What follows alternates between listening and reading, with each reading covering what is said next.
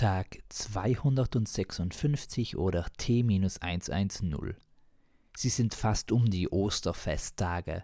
Heute noch der Ostermontag rund um die Emmaus-Erzählung. Die zwei Jünger, die nach Emmaus wandern, einen Spaziergang machen, menschliches Gassi gehen, sich die Füße vertreten. Wobei das nicht ganz gesund klingt. Aber warum muss denn immer alles gesund sein?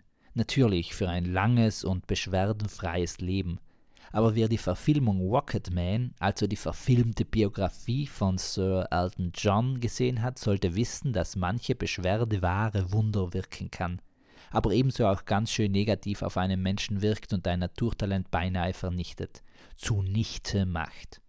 Gestern noch ein Liebeslied an das Leben in der christlichen Auferstehungsbotschaft und heute fast der Highway to Hell, die Schlittenfahrt in die Höhle. Nein, Hölle natürlich. Hölle, Hölle, Hölle.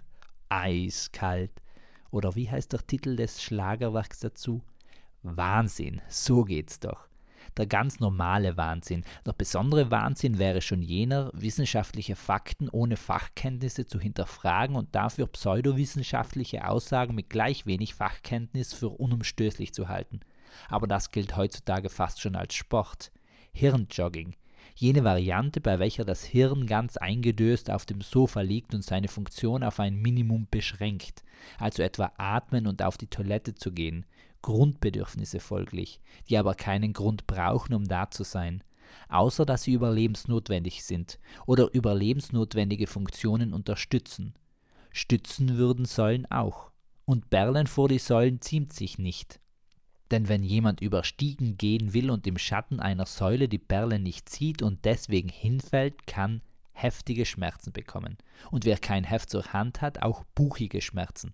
Und wenn das Buch nicht aus einer Buche geblättert wurde, dann lindige, fichtige oder eben zypressige Schmerzen.